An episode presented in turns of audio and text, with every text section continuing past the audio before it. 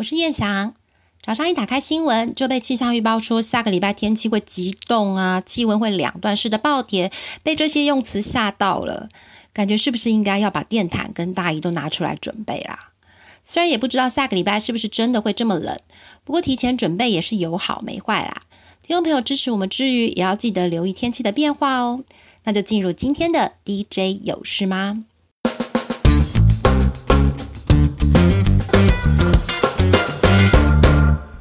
节目录音的时间是台北时间的十一月四号中午，联准会最新会议决策会议出来了，缩减购债的时间跟规模大致都是符合预期的。鲍尔也刻意的把缩减购债跟升息脱钩，市场几乎都是鸽派解读哦，美股还创高了。不过我们 NDJ 团队跟外部一些美股专家讨论之后呢，看法可能有一点不同哦。一个是高通膨是不是只因为供应链的瓶颈呢？这个几个月看到美国 CPI 的组成，包括比较有僵固性的房租啊。工资市场也都开始出现了一些价格上涨哦。另一个是全世界对气候变迁议题的关注呢，可能会让有些原物料生产跟开采的价格很难完全回到疫情前的水准。这些其实都继续挑战联准会对于暂时性通膨的定义哦。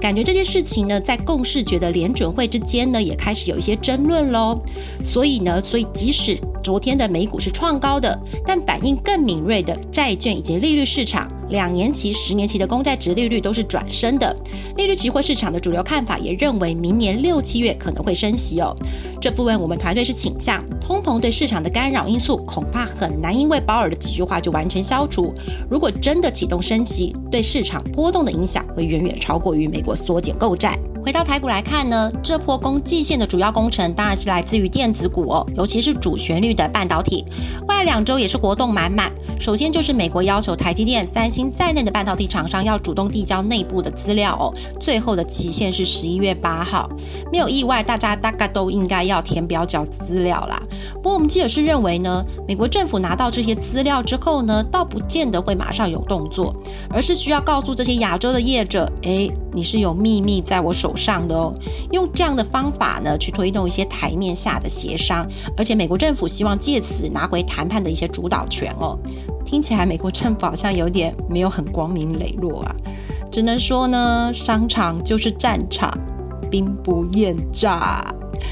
同样是金源代工的利基店，十二月上旬也要下挂牌喽。下周也会举行上市前的业绩说明会。董事长黄崇仁一向对于供需就很乐观呐，这次对于明年供应吃紧的基调，大概也还是不会改变。不过之前我们产业大小事也有定调过，哦明年半导体就是处于还在成长的高原期，比较有把握的是到明年中中间的中的涨价趋势，下半年就还要边走边看哦。细制材 IC 设计下周也会进入一波法说会的高峰。先讲被大家深深呼唤的细制材 IP 公司 M 三一、力旺都要开法说喽。就 M 三一今年前三季的营收还呈现个位数的年减哦。不过明年包括车用啊、高速传输界面的转换，这些都是比较乐观的应用面的需求哦。加上今年第四季开始呢，部分制程已经传出有些舒缓了，这都有助于明年 M 三一来自于一次性工程费用，也就是 MRE。还有权利金的收入的展望哦，另外就是一度登上股后的利旺啊，今年它靠成熟制成的成长性已经蛮强喽。不过市场一向是这样啊，要求资优生就是好还要更好。明年的成长力道呢，能不能够维持今年的强劲，就是股价能续涨续航力能有多久的关键喽。不过这个族群的 know how 实在太多了，我本人也是非常非常的想要了解，希望大家继续敲碗留言。下周电子股的法说，我们帮大家选出来，还有一个也是我们之前产业大小志做过，而且市场关注焦点重磅级的南电 ABF 厂的南电哦。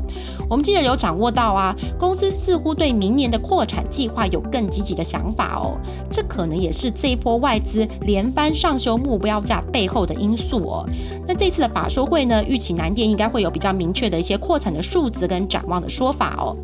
再来就是这一波股价涨到翻，但是我们不见得完全看懂的元宇宙题材。美股指标股之一的 NVIDIA 也预计要举行 GPU 技术大会，市场应该还是会把它跟元宇宙做一些联想啊。那也被列为台股元宇宙概念股的预创呢，因为子公司也已经是脸书头盔 IC 的供应商，明年 CES 展上呢，也预计要跟客户合作推出 VR 的眼镜哦。董事长十五号会出席公开活动啊，大概不免还是要被记者追问相关的看法喽。船产，我们帮大家挑出来是过去几个交易日最热门的运输类股。承揽商台华下星期会有一个航运市场的展望记者会哦。那我们记得是观察过去的经验，通常是短期的展望比较明确，而且偏向正向的时候呢，老板比较出会出来给一个说法啦。所以这个就值得密切观察喽。短期来看呢，在货柜航运方面，十二月亚洲往美加线确定要加收综合附加费哦。那这个费用其实十月跟十一月是没有收的。